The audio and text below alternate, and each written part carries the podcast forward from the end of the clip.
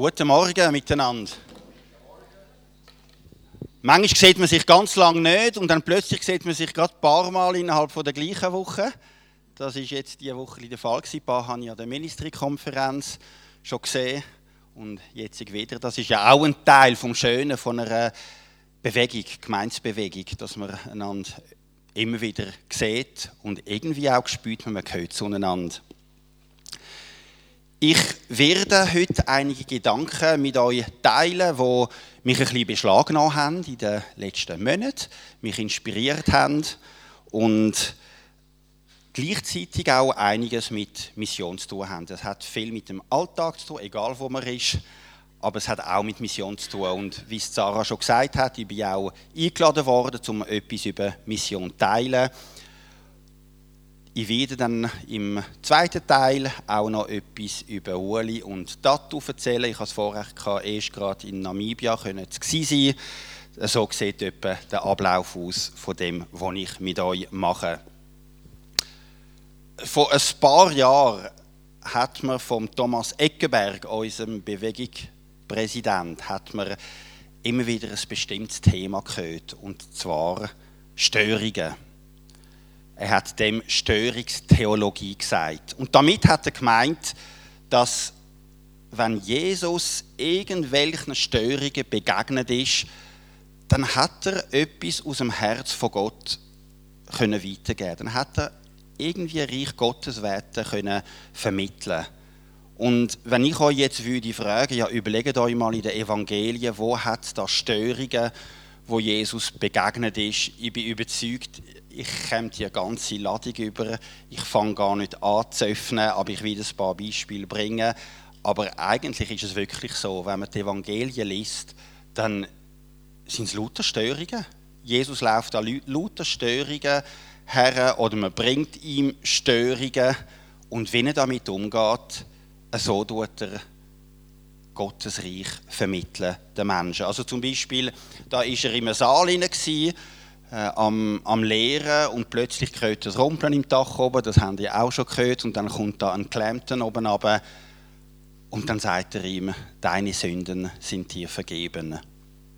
An einem anderen Zeitpunkt ist er mit seinen Jüngern zusammen und dann kommen Eltern so richtig mutig und wollen ihm ihre Kinder bringen und die Jünger finden das nicht so sehr angebracht, dass man da ein, Rabbi, ein Leiter mit Kindern tut, äh, belästigen. Und Jesus sieht das ganz anders und sagt, nein, nein, lasst Kinder zu mir kommen. Oder dann die Episode, da sind ganz viele Leute versammelt, aber irgendwo wirklich äh, auf dem Land draußen, oder? Und da kommt die Zeit, wo es eigentlich äh, Zeit wäre zum Essen, die Leute sind hungrig und dort passiert die Brot- und Fischvermehrung, wo die Macht von Gott gezeigt wird. Oder dann bringen die Leute eine Ehebrecherin zu Jesus. Und Jesus sagt, ich tue dich nicht verurteilen, aber gang und tu nicht mehr sündigen. Der Bartimäus, der Blinde am Strassenrand, wo sagt, Sohn Davids, Sohn Davids, hab Erbarmen mit mir. Und Jesus heilt ihn. Und natürlich die allergrößte Störung, der Verrat vom Judas, der Gerichtsprozess, und nachher die Kreuzigung. Und was kommt darauf aber? Die Auferstehung. Alles Störungen und äh, man könnte noch einige mehr erzählen, aber alles Störungen, wo man sieht, Jesus verwandelt das und macht etwas Positives daraus, tut etwas vermitteln. Man könnte schon fast sagen, Jesus hat seinen Dienst aufgebaut auf der Grundlage von Störungen. Ich weiß nicht, was die Störungstheologie mit euch macht. Was habt ihr für ein Verhältnis, wenn ihr irgendwelchen Störungen begegnet im Leben? Wie bereits gesagt, das sind Gedanken, die mich in Beschlag genommen haben, die mich beschäftigt haben in letzter Zeit. Und zwar, weil eigentlich ein vernünftig denkender Mensch geht normalerweise Störungen aus dem Weg. Das ist ja nicht etwas, was man gern hat, und also einfach Klammerbemerkung, ich glaube, Jesus hat ja Störungen auch nicht gern gehabt. Ist ja nicht, dass es bewusst gesucht hat oder, äh, oder verursacht hat. Aber wenn Störungen da sind, erstaunlicherweise hat Jesus die Störung nicht als Problem angeschaut, aber vielmehr wie ein potenzielles Instrument in den Händen von Gott, das er nutzen kann. Und durch diese Störungen hat die Liebe von Gott, Gottes Vergebung, Gottes Macht können zum Ausdruck bringen, auch sein persönliches Vertrauen, das er hat in seinem Vater im Himmel.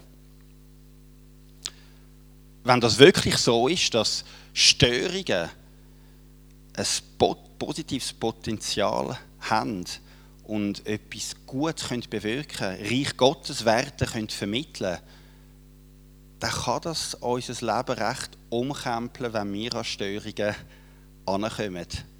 Dann kann das wirklich einen Twist geben in unserem Leben, wo wir uns einfach versuchen daran zu erinnern, ui, was hat Jesus gemacht, wenn Störungen gekommen sind? Und einfach feststellen, Jesus braucht Störungen. Auch unsere Störungen, die Störungen, die wir drinnen laufen.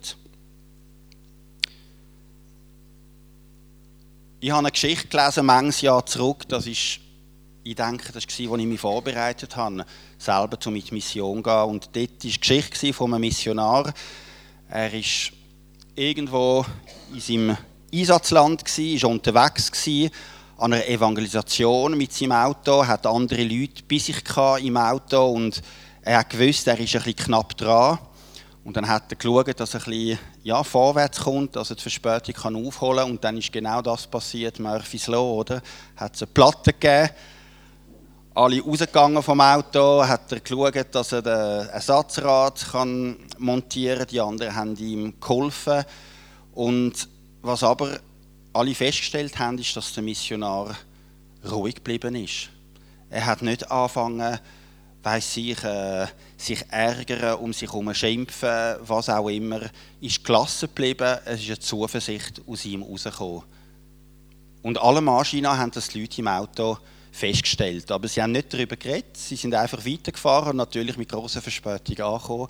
Aber mehrere Tage später ist eine von diesen Personen, die da im Auto mit dem Missionar war, ist auf den Missionar zugegangen und hat gesagt, äh, übrigens, sag mal, bei dieser Fahrt, wo das passiert ist mit dem Platz, wo wir so Verspätung hatten, das hat zu mir geredet. Einfach die Gelassenheit, die du am Tag gelegt hast, die Zuversicht, dass es schon gut rauskommt, dass du dich auch nicht geärgert hast. Und die Person hat, dann, ja, hat weitergefahren und hat gesagt, ich habe schon viele gute Predigten von dir gehört, die zu mir geredet haben, wirklich aufbauend. Aber das, was ich dort von dir gespürt habe, das hat zu mir geredet, so wie noch mehr wie all deine Predigten zusammen, die du schon gehalten hast. Mich denke, das ist ein starkes Zeugnis. Ja, der Bericht, der sagt etwas. Und was ist die Grundlage von, von dem Bericht, von dem Zeugnis, ist auch wieder eine Störung.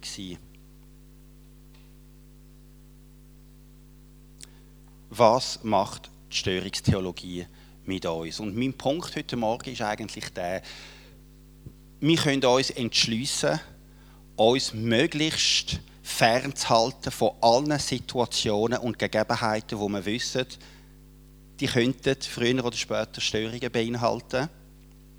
Oder aber wir entscheiden uns bewusst, um uns in Störungssituationen, in Störungskontexten hineinzubegeben, dieser Berufung zu folgen, weil wir wissen, dass jemand uns führt und dass jemand unser Fürsorger ist. Und dass wir nicht alleine in diesen Störungen dann stehen, wenn sie mal kommen. Ich finde es sehr spannend, wie Jesus am Anfang von seinem Dienst vom Heiligen Geist wohin geführt worden ist. In die Wüste. Das lesen wir in Matthäus Kapitel 4, im ersten Vers. Da wurde Jesus vom Geist in die Wüste geführt da in der Wüste ist Jesus auf seinen Dienst vorbereitet worden. In dem Ort von der Trockenheit, in dem Ort vom Durst, von der Leere, von der Einsamkeit, in dem Ort von der manchmal unaushaltbaren Stille, wo man nichts hört, in dem Ort, wo es brutal heiß kann sein, wo es aber auch eisig kalt kann sein an dem störungsvollen Ort ist Jesus auf seinen Dienst vorbereitet worden. Und das Interessante ist, dass er ausgerechnet in dieser Wüste Gott, seinem Vater, besonders intensiv begegnet ist. Er ist gestört worden in dieser Wüste. Er hat auch Hunger bekommen. Und in dieser Situation, da macht er plötzlich die Entdeckung, dass der Mensch nicht vom Brot alleine lebt, aber von jedem Wort, wo von Gott kommt. Jesus hat in der Wüste gelernt, was seine Beziehung zu Gott ist. Er hat gelernt, dass Gott ihm noch mehr stillen will, als einfach seine unmittelbaren Bedürfnisse. In dem Beispiel der Hunger. Er hat auch gelernt, dass Gott seinem Sohn Jesus noch viel mehr geben will, als das, was Jesus gerade als drängendstes Bedürfnis empfunden hat. Jesus hat gelernt, dass sein Vater im Himmel ihm vor allem möchte von innen her begegnen, ihm von innen her sättigen. Er hat gelernt, dass es das grösste Anliegen ist vom Vater, dass er einfach Menschen näher zu sich nimmt, näher zu seinem Herz und so ihnen kann Nähe vermitteln, seine Fürsorge. Heidi und ich sind acht Jahre in Burkina gewesen. Nicht so weit weg von der Hauptstadt, 40 Kilometer, aber wir sind kaum in die Hauptstadt gegangen. Zu Abend hat man nicht, ist nicht gäbig gewesen, um auf dieser Straße zu fahren. Ähm, es ist für uns etwa mal Wüstenzeit gewesen. Und zwar die grösste Störung, die wir hatten, vor allem in den ersten Jahren, das war Einsamkeit gewesen. Und zwar, wir haben dort nicht äh, die Abwechslung und die Unterhaltung von der Stadt gehabt, auch kein herziges Beizchen, wo wir uns zurückziehen konnten. Es war einsam. Gewesen. Und im Rückblick muss ich sagen, und das mit Überzeugung, doch möchte ich diese Zeit nie gemisst haben. Es war eine reiche Zeit. Gewesen. Es war eine Zeit, gewesen, wo Gott mir nahe war war auch eine Zeit, in der ich die wichtigsten Lebensfragen, die Gott mir gestellt hat, nicht ausweichen konnte. Ich musste mich denen stellen. Und diese Zeit, die für mich wie Wüstenzeiten waren, teilweise, sind so prägend für mein weiteres Leben. Ich lese gerade ein Buch über Wüstenväter und Wüstenmütter. Das sind ja die Menschen, die zu Hunderten im 4., 5. Jahrhundert nach Christus vom vom fernen Osten sind sie in die Wüste von Ägypten, von Syrien, von Palästina, sind sie in die Wüste leben, zum Gott begegnen. Wenn wir heute über diese Personen lesen, dann kommen sie einem zum Teil kurios über, das muss man schon sagen. Aber was mich beeindruckt, ist, dass Leute freiwillig gewählt haben, in die Wüste zu leben. Nicht nur eine Wüstenreise machen und dann wieder zurück, aber in die Wüste zu leben. Mit allen Störungen, die auf einem zukommen, wenn man so in der Wüste lebt. Wieso? Zum Gott begegnen. Also, ich funktioniere eben eher intuitiv anders, dass ich Störungen aus dem Weg gehe und wenn ich Wüste sehe, dann mache ich lieber einen Bogen, als dass ich mich dort drin begebe. Gleichzeitig bin ich froh, dass Gott uns nicht alle in die Wüste schickt. Aber er sendet uns nicht einfach in die Wüste, aber er sendet uns dennoch. Das ist etwas, was Gott mit jedem von uns macht. Er sendet uns und manchmal fühlt sich der Ort, wo wir uns oder wo er uns ansendet, fühlt sich das an wie Wüste. Und jetzt muss ich natürlich auch, ah wunderbar, ich habe einen guten Techniker, der die Funktion vom Drucken übernommen hat. Wunderbar. Ähm, Im Johannes 15, Vers 16 lesen wir, wie Jesus sagt, ich habe euch erwählt, ich habe euch dazu bestimmt, zu gehen und Frucht zu tragen. Ich habe euch dazu bestimmt, zu gehen. Und jetzt äh, könnt, könnten sich die einen ein bisschen hintersehnen und sagen, ja, was soll das? Gehen man kann doch nicht jeden Tag wieder von Neuem gehen. Also irgendwann muss man doch sesshaft werden, irgendwann muss man doch etwas anpacken. Sonst ist doch kein, das kein ernstes Leben, oder? Und ich nehme an, die meisten von uns sind keine Berber am Umziehen, die meisten von uns sind irgendwo durch sesshaft. Aber ich denke, in dem Wort gehen, dass das nicht einfach nur geografisch zu verstehen ist. Das Wort gehen bedeutet viel mehr als einfach loslaufen. Ich glaube, in dem Gehen ist auch ein Loslassen drin. Loslassen von Sicherheiten. Loslassen von dem, was wir kennen. Loslassen von dem, was wir lieben, was uns viel wert ist. Und in dem Moment, wo wir loslösen, merken wir ja, da, dann kommen die Störungen, weil dann haben wir es nicht mehr unter Kontrolle. In dem Moment, wo wir bereit sind, einfach Kontrolle, das, was uns gewonnen ist, das, was wir kennen, loszulassen, begeben wir uns automatisch in Neuland. Das kann ein neuer Bereich sein, etwas Neues, wo wir anpacken, eine neue Berufung, die wir verspüren und wir merken, Gott führt uns in etwas Neues hin, aber dann sind wir auch wieder Abhängige von Gott. Und ich denke, genau diese Abhängigkeit, wo wir dann reinkommen, weil wir nicht mehr einfach von unseren eigenen Ressourcen und unseren eigenen Gewohnheiten zehren können, dass das nachher auch Quellen ist von dieser Frucht. Von dieser Frucht nochmal, die man ja nicht kontrolliert. Die Frucht kann man per Definition nicht kontrollieren. Die Frucht die kommt einfach. Und alle Hobbygärtner unter uns, die wissen das. Die Frucht, äh, die mal eine Ananas die pflanzen oder Avocadobaum, kann euch sagen, das geht nicht so schnell, bis ihr die Frucht sehen. Die wird geschenkt. Und das sagt uns einfach gönnt, aber auch im Sinn von loslassen. Und er schaut dann, dass zum rechten Zeitpunkt Frucht kommt. Ja, loslassen, das hat damit zu tun, sich in störungsvollen Kontexten zu begeben. Und ich kenne ja jemanden, der das wirklich par excellence gemacht hat. Äh, loslassen. Er ist sogar auch physisch gegangen. Der Uli Meier. Äh, wie gesagt, ich hatte das Vorrecht gehabt, vor ja, ein paar Wochen können in Namibia zu sein, bei der Ndatu und beim Uli. Und gerade gestern hat mir der Uli noch geschrieben, dort gemeint, herzlich Grüße von mir, lasse ich danken, äh, einfach für Gebet und Wort von der Ermutigung und Unterstützung, allerhand, was sie ja für uns sind. Sie denken jedenfalls an uns, sie sind so dankbar, dass es euch gibt und dass ihr hinter sie steht. Und der Uli hat mir auch gesagt, mit der Schwangerschaft geht alles gut.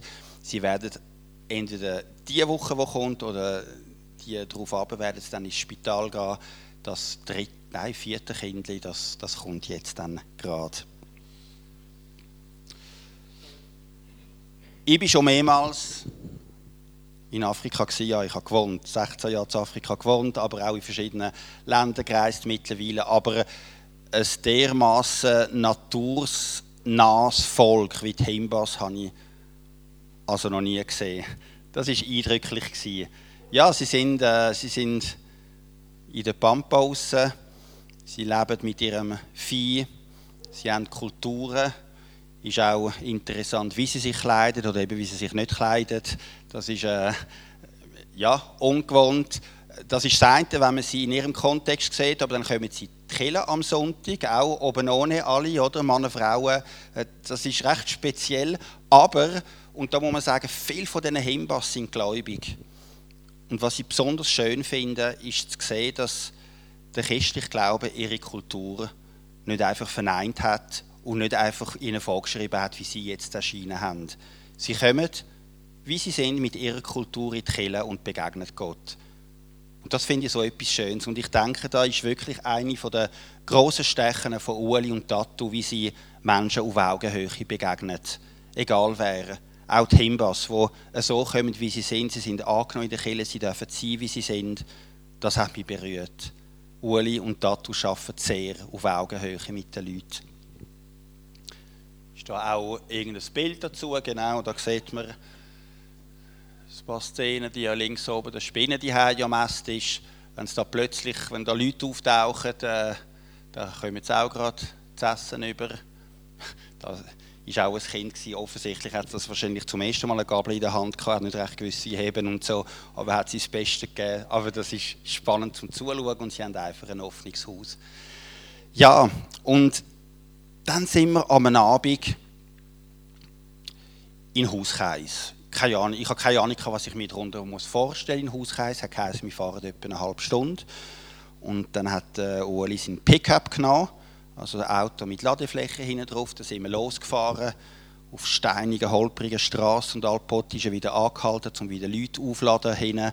Die haben dann voll roh gesungen im Auto und sich vorbereitet auf den Hauskreis, oder, was dann werden haben. Und irgendwo, also wirklich in der Pampa, im Nirgendwo, es war nicht im Hof, es keine Hütte weit und breit, sind wir dann angehalten, jemand hat bereits ein Feuer gemacht und dann sind, einfach, sind wir dort rundherum gehockt, haben ein bisschen gewartet, die Kinder haben von sich aus schon ein bisschen angefangen zu singen. Und dann sind einfach Leute aus dem Nirgendwo sind sie auftaucht, äh, hat einen grossen Kreis gegeben, vor allem Kinder, Männer, Frauen, wir haben viel gesungen, wir haben die Bibel gelesen, Gedanken sind austauscht worden. Und dann ist der Gebetsdienst dran die Leute haben ihre Anliegen gebracht und wir haben für, für sie gebetet. Und ich habe jetzt einen Clip von dem Haustreffabend, den ich sehen Ich habe erwähnt, äh, am Schluss haben wir Anliegen gesammelt, die Leute haben von ihren Sorgen und nicht erzählt, wir haben für sie gebetet. Und das muss ich sagen, das ist, das ist die andere große Stärke, die ich bei Uli und Tatu gesehen habe, ihren Gebetsdienst. Immer wieder nehmen sie sich viel Zeit zum Betten für die Leute. Und das ist sehr beeindruckend gewesen. Und wisst ihr, wenn man einfach eine Woche, zwei ins Ausland geht und sich Zeit nimmt, um für die Nöte der Leute zu beten, das ist das eine. Aber wenn man über Jahre, sogar Jahrzehnte immer da ist für die Leute, die Nöte hört, die zum Teil so tief gehen und, und dranbleibt im Gebet, ich muss sagen, da, sie haben nicht nur Glauben, sie haben Geduld.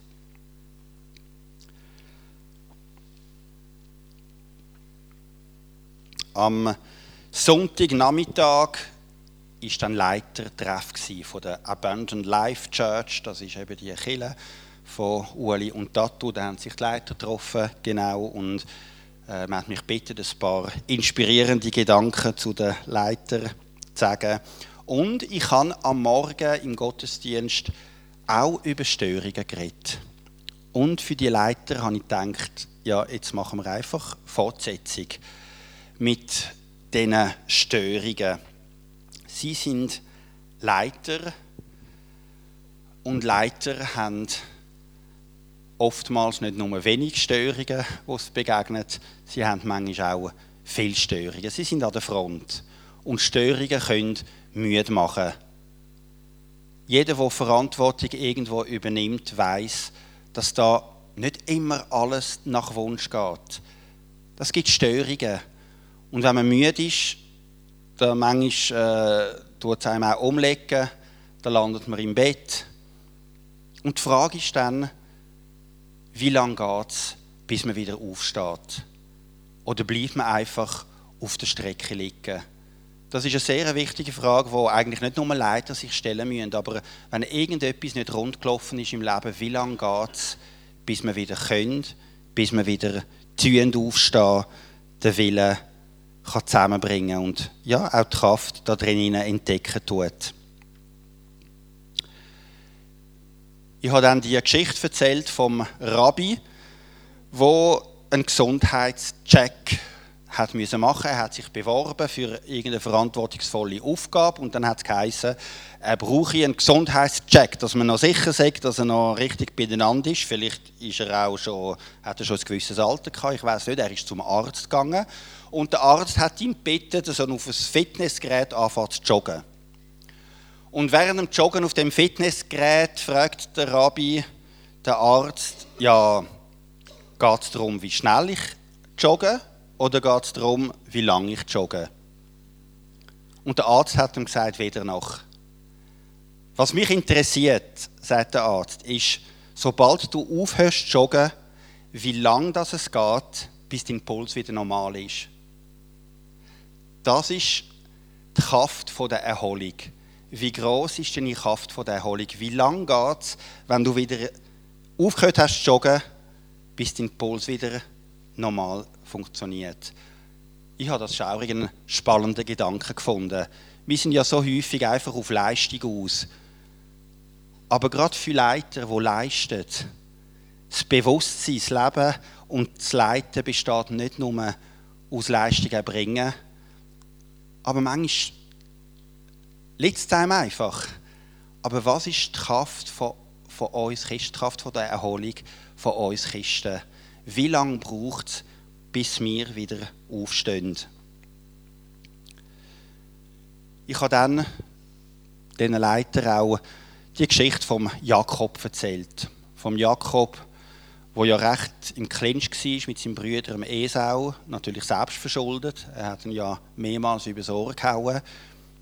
Und dann hat er gespürt, jetzt habe ich aber einen Auftrag, jetzt muss ich mich mit meinem Bruder versöhnen. Und dann hat er sich unterwegs gemacht mit seiner ganzen Sippe, seinem Hab und Gut, ist unterwegs gewesen. und dann kommt die geheimnisvolle Begegnung am Jabok mit dem Engel Gottes. Das ist im 1. Mose 32. Und da heißt, da kommt es zu einem Kampf zwischen dem Jakob und dem Engel Gottes, oder? Und irgendwie packt dann der Jakob den Engel Gottes, wie er das gemacht hat, keine Ahnung, aber er sagt ihm, ich lade dich nicht weiterziehen, bevor du mich segnest. Und das Segen hat er bekommen. Er ist dann auch umgetauft worden. Nicht mehr Jakob, aber Israel hat einen neuen Namen bekommen. Aber dann ist nochmal eine interessante Begebenheit in dem Kampf. Irgendwie hat er einen Hüftschlag bekommen und von dann an hat er angefangen hinken. Und ich denke, die zwei Elemente Sagen und Hinken, das ist gar nicht so untypisch, wenn man mit Gott unterwegs ist. Man spürt immer wieder den Sagen, einfach sein Sagen auf unserem Leben, wie er immer von innen her uns erneuern tut und uns neue Kraft gibt. Aber mit Gott unterwegs sein heisst auch immer wieder Störungen begegnen. Und diese Störungen, die, die können uns zeichnen. Und die tun uns zeichnen. Und das ist einfach die zwei Elemente, die da sind, sagen und will wir uns anderen verschenken, auch das Zeichnen sein vom Leben. Der Paulus hat viel von dem Zeichnet sein vom Leben gewusst. Er hat viel von seiner Schwachheit geredet. Gesagt, wie Gott gerade in seiner Schwachheit mächtig ist. Wir sehen auf dem nächsten Bild, das ist auch ein Bild, das ich da der Leiter gezeigt habe, von so einem Krug, der einen Riss drin hat. Und ich weiß gar nicht, habe ich diesen Vers auch drauf auf dem nächsten Slide? Oder? Item 2. Korinther 4, 7. Wir allerdings sind für diesen kostbaren Schatz, der uns anvertraut ist, nur wie zerbrechliche Gefäße, denn es soll deutlich werden, dass die alles überragende Kraft, die in unserem Leben wirksam ist, Gottes Kraft ist und nicht aus uns selbst kommt. Wir sind wie zerbrechliche Gefäße. Und klar, wenn irgendeine Störung am Gefäß passiert, dann, dann gibt es so einen Riss, oder? Und ich finde das ein schönes Bild und das ist eigentlich das, was der Paulus sagt, oder? Dass, dass in unserer Schwäche kommt seine Kraft zum Vorschein. Da drinnen spüren wir und hören wir auch, dass es, dass er nicht aufs Gefäß drauf ankommt. Und es ist auch nicht der Riss, den man verherrlicht, aber es ist seine Kraft, es ist sein Licht, wo durch unsere Schwäche, auch durch unsere Riss kann ausstrahlen kann. Am Schluss von dem Leitertreff haben wir auch da die Leute gefragt, was sind eure Anliegen, Bedürfnisse, Sorgen und einige haben dann gesagt, also wir haben zuerst eine Gebetsrunde gemacht, nachher haben die einen gesagt, ja, sie hätten schon, aber sie wollen jetzt gerne im kleineren Kreis noch und nachher haben wir gehört von ihren Sorgen. Und das ist notabene alles Leiter von dieser Church. Die eine Frau hat gesagt, mein Mann hat jetzt eine jüngere Frau zu sich genommen, hat mich verlassen und man hat gespürt, wie sie in einer Lebenskrise drin ist. Da war eine andere, die hat äh, zu den gebildeten Frauen vom Dorf gehört. Sie war die Kindergärtnerin vom Dorf und die hat gesagt, äh, sie von der Familie erwartet, dass ich für meinen Onkel und meine Tante aufkomme. Von dem her hat sie sie zu sich heimgenommen und die haben so hohe Ansprüche an sie. Sie sagt, mir bleibt sozusagen nichts mehr vom Lohnen, den ich kann, weil ich es einfach alles für meine Verwandten muss ausgeben muss. Eine andere jüngere Frau, die eine tolle Frau, die Verantwortung hatte unter den Jungen, war eine der Leiterinnen dort. Sie hat gesagt, sie hat ihren Vater noch nie gesehen, sie hat keine Ahnung, wer das ist. Und Männer vom Dorf machen sich lustig über sie und sagen, sie wissen dann schon, wer ihr Vater ist. und das verletzt sie. Sie hat keine Ahnung, wer der Vater ist und ja, die Leute nutzen die Situation aus. All diese Personen sind zeichnet vom Leben. Und wenn man so Einsätze macht, auf Reisen geht und so hört, wo die Nöte von, wo die Nöte von den sind, dann berührt einem das. Aber gleichzeitig ist es ermutigend zu sehen, wie die gleichen Leute, die durch so schwierige Zeiten durchgehen, wie das die gleichen Leute sind, die auch bereit sind, sich zu verschenken und tragen, dort, wo sie sind. Wir von Mission Plus, uns ist das Anliegen, dass auch andere Menschen können so Begegnungen haben können. einerseits berührt werden, aber können auch ermutigt werden von so Geschichten, die man erlebt, wenn man bereit ist, loszulassen und, wegzugehen. Ich tue noch jetzt nichts zum Sommer sagen. Der Sommereinsatz der ist voll, voll booked out. 36 Leute von der Schweiz, vor allem von der Westschweiz, werden auf äh, Togo gehen. Sie haben dort einen grossen Einsatz mit etwa 80 einheimischen Beniner. Ähm, nein, Togolesen, sorry. Aber drei andere Einsätze.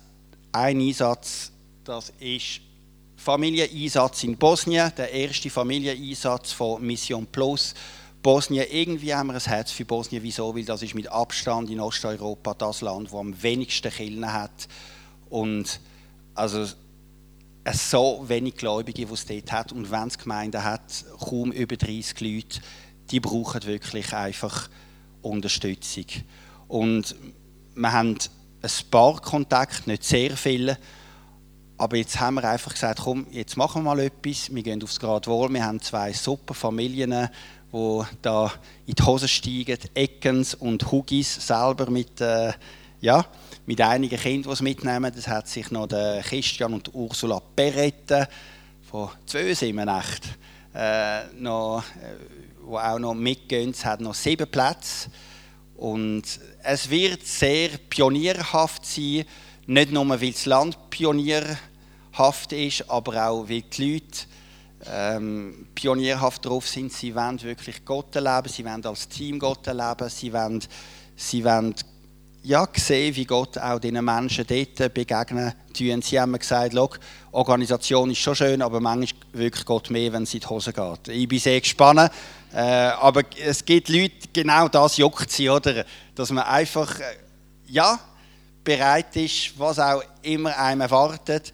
Ja, es ist auf Familie ausgerichtet, aber das heißt nicht, dass nur Familie, Vater, Mutter, Kind gehen können. Es können auch Ehepaar gehen. Es kann auch ein Vater mit seinem Teenie-Bub oder was auch immer. Es kann, kann auch ein Single mitgehen. Äh, wenn ihr den Eindruck habt, ja, ich gehöre zu dieser Gruppe und klar, mit dieser Jumpeln Kinder mit kleineren, da sind sie ja noch so dankbar, wenn man auch jemand Zeit hat, um den Kindern zu schauen, was auch immer. Äh, Genau, also ich freue mich enorm auf den Einsatz, bin so gespannt, was daraus wird. Also von dem wird es abhängen, von dem Einsatz, ob man weiter dort gehen ob sie den Fuß setzen und Bekanntschaften machen mit Leuten, wo man spürt, da geht eine Tür auf. Zweiter Einsatz zwischen Weihnacht und Neujahr. Das ist im Tschad mit unserem André, das ist unser Einsatz, Haudegen ähm, wo schon Senegal einen Einsatz gemacht hat, Tunesien einen Einsatz gemacht hat. Das ist wirklich für junge Leute ab 18. Tschad. Vor zwei Jahren bin ich da gewesen, bin ein bisschen verschrocken, wie arm das Land ist. Und nicht nur wie arm, aber dann plötzlich auch Ruinen zu sehen. Und hat es geheißen, das ist mal der Hotel du Chasseur, Jägerhotel gsi. Das sind früher vor 30 Jahren Jäger von Frankreich. Das hat blüht und so man hat kaum Restaurants gefunden zu Abend. Äh, ein armes Land. Und dort wollen sie auch einen Einsatz machen. Eglise Apostolique, unsere Partnergemeinde dort, die haben etwa 250 Gemeinden. Also es ist, es ist recht etwas am Laufen. Äh, es ist ein Vorrecht, wenn man dort kann dabei sein kann. Ein Dutzend Leute haben Platz.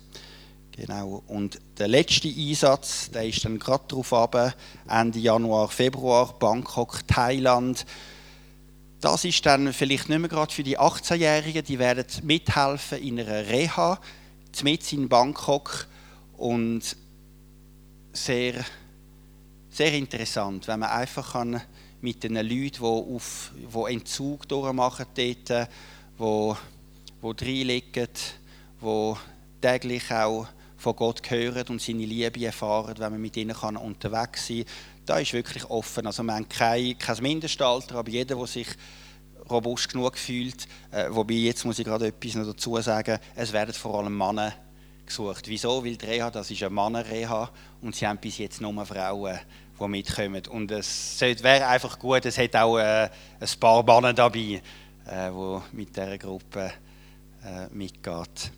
Genau. Bei diesen Einsätzen da merkt man und macht immer wieder die gleiche Feststellung. Man bereitet sich vor, man hat ein grosses Herz, man will dienen, man will unterstützen und das macht man dann auch alles. Und dann ist man aber da erlebt diese Zeit, kommt zurück und merkt, ja eigentlich ist mir dient worden, eigentlich bin ich bereichert worden. Ich komme mit so einem grossen Herz wieder zurück. Ob man jetzt am Überlegen ist, soll man auf Einsatz gehen oder nicht, oder ob man sonst Lebensfragen wälzen tut. Um diese Frage kommt man nicht drum herum. Wollt man sich entscheiden, möglichst allen Störungen aus dem Weg gehen, dass ja nie etwas letzt geht, dass man ja nie in eine brenzlige Situation hineinkommt. Oder entscheidet man sich bewusst auch, in störungsvollen Kontexten, Situationen sich hineinzubegeben. Einfach im Vertrauen darauf, dass dass Gott versorgt, dass Gott uns führt.